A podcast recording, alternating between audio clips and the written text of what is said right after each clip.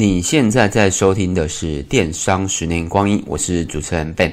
那欢迎来到我的 Parks 频道。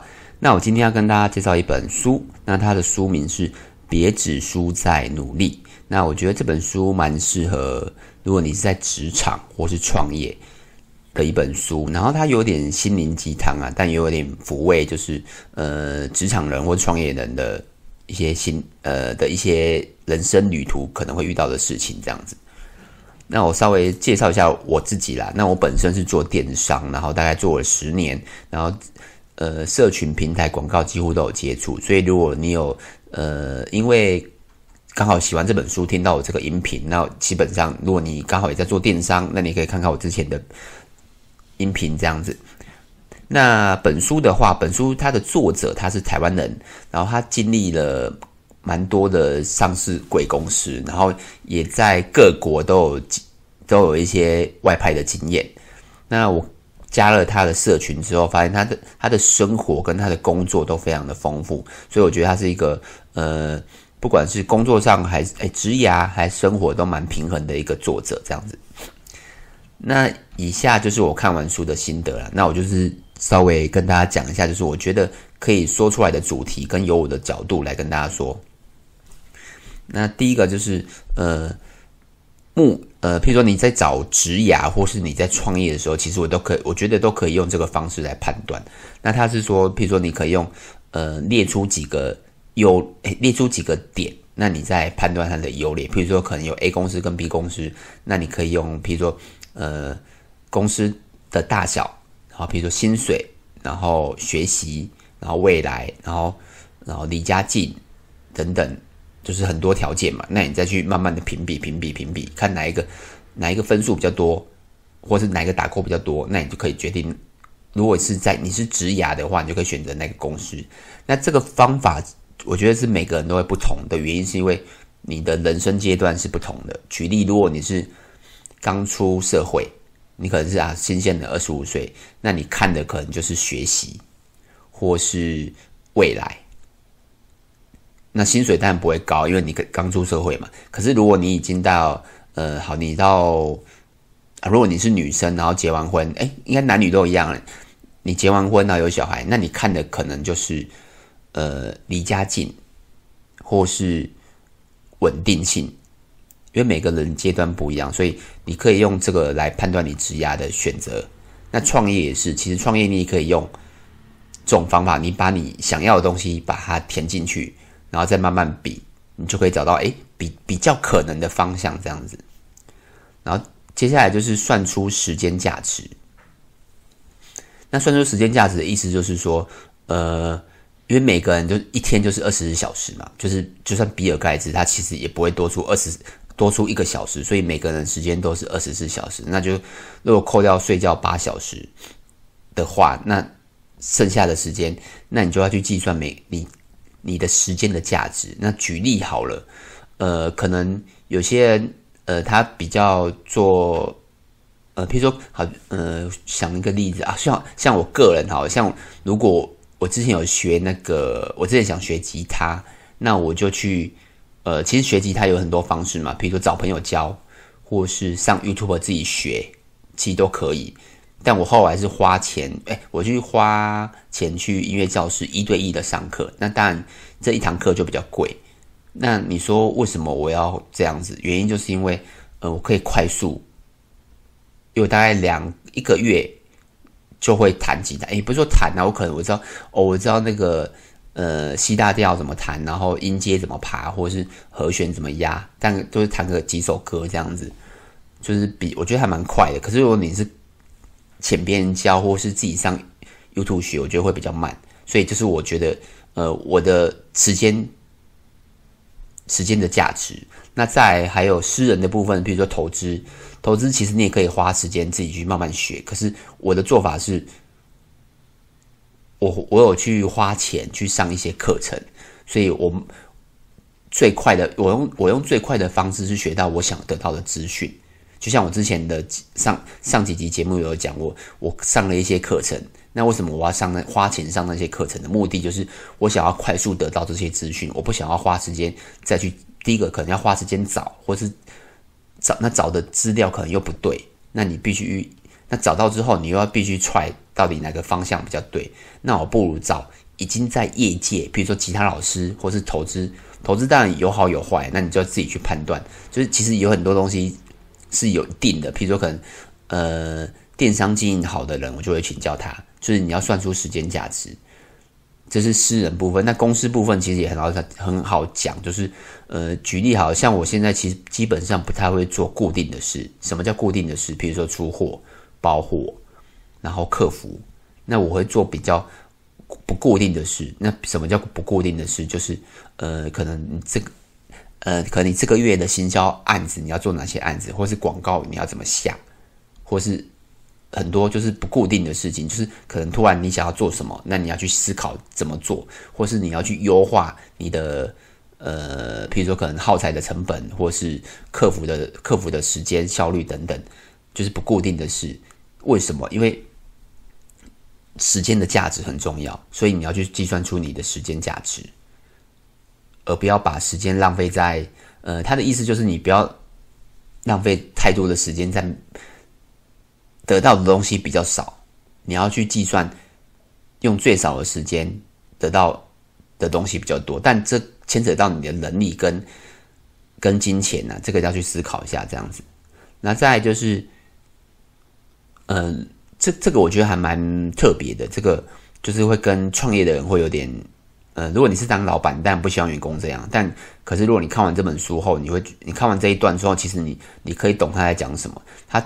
他有一段是在写说，当你计算出公司的规则之后，就你你已经知道呃这个公司它的规则，或是规模，或者是升迁，或是一些各方面，你都知道这个公司的状态之后，其实你就可以把剩下的时间来做第二第二类的规划。那他是说，比如说你可能上班八小时，可是你已经四小时就可以把事情全部做完。那为什么会可为什么会发生这件事情？那可能是你的能力太好了。或是公司规模，呃，或是公司状况越来越差，然后交代的事情越来越少，可是公司没有选择裁员，那你当然没什么事做，对啊，就很很多可能性。可是有些公司它它真的就是这样，譬如说传产，或者很多公司就是它是可能是业务性质，那基本上举例如果是呃，如果是业务性质，那你没有业务跑，那只能就是这样子。那像我们有时候我们公司诶，那个包货量比较少。那内勤可能就是真的比较没事做，那我们就可能呃会生出事情给他做，那就是比较闲的时候。所以这段的意思就是说，当一个公司它的呃对你的帮助，你你已经把这间公司做到最好了，在公司你的付出已经做到最好了，那剩下的时间其实你不一定要这么用心在公司上了。他是怎么讲？我觉得呃也对啦。我虽然我是我是身为经营者，但我觉得他讲的也也蛮对的，因为呃，如果公司啊自己没有去检讨说，哎，为什么员工这么闲的话，其实公司的问题也蛮大的。那这个其实也可以用在个人啊，就是呃，你个人不一定 always 在某一个，就是你不用不用一直把公司当做一个一个主力，那基本上。呃，你可以发展第二种、第三种、第四种，像我自己也是，就是呃，虽然我我是自己创业，那基本上我下班之后，我就我刚刚讲的，我还是有自己去学吉他，然后学投资，然后还有就如果之前听我的 podcast 就知道，我还有之前要玩 FT 啊，然后玩股票啊，基本上我什么都，我还有经营 YouTube，或是我现在在录的 podcast 都是，我会拿来做第二。就是除了公事以外，我会拿来做其他的事情，这样子。那再来就是要懂得忍气吞声啊。那这一块当然就是针对呃职场生涯啊。那我觉得不只是职场啊，也举例像你可能老板在跟你对话，或主管在跟你对话，你当然不可能去指责老板，或是大跟大老板大小声嘛。然后以我自己的经验啊，因为我上面没有人嘛，那我就是我我的我的上面。应该就是算，譬如说可能客户或是厂商，但我我们都是站在相信客户的立场，所以我们不太会去质疑客户。譬如说客户说：“哎，这个东西可能戴戴，成譬如说手表，手表戴戴表带就断了，或是耳环就是过一阵子就掉漆了。”虽然都有可能，都有可能是人为因素啊，但基本上我们都不太不太去怀疑客户，所以我们就会就是都会接受这样子。那再跟厂商也是啊，厂商有时候会出很多，譬如说商品寄错啊、钱算错啊，有的没的。有时候基本上你不用去跟他太据理力争，那你就是拿出证据，然后告诉他就这样，就是平平铺哎哎平时的在陈述一件事实，这样就好了。那对老板其实也是啊，但我觉得这些事情都是看什么人啊，就是你要。跟什么人沟通？像我知道，因为像我们公司请过很多人嘛，像我知道，就是他们以前在公司，有些老板他是不愿意接受员工的意见，或是基本上不给员工一个，就是就是我就是老板说了为主了。那像我不是，基本上我就是很很愿意去接纳员工的意见。那只要他的意见方向是对的，或是我觉得诶他讲的比较好，或是他的意见做法我觉得诶好像比较好，那基本上我就会采用。采用他们的意见，而不是我自己的意见，因为我我是在我我都是永远都是对事不会对人，对，那可是这个真的很难，这个你要去看你的对象是谁，因为我知道很多外面的公司，他基本上就是主管说了算，对，这个大家大概要是想一下这样子，然后再就是。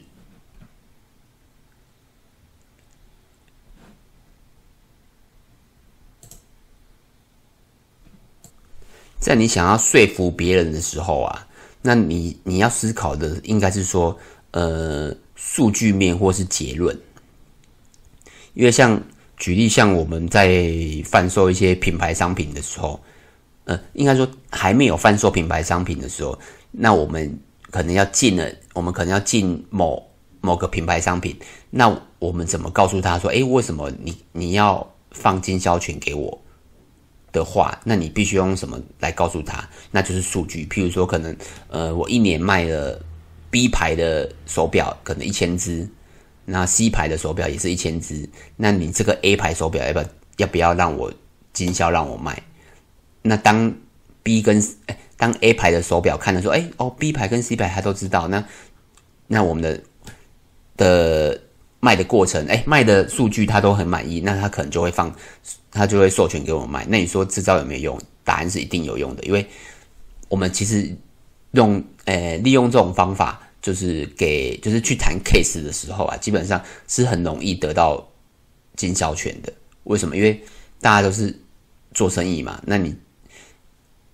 你为什么要放？就是像有些可能你谈，像我们早期很早期的时候，我们也有去谈一些品牌，但没有谈下来。那为什么？因为我们只是跟他说，哎，哦，我们就想要卖你家的手表，然后我们在电商做了几年，然后希望你给我们卖，然后我们很有诚意，就这样。可是后来几乎都没有成功，后来我们就改了这个方式，就是。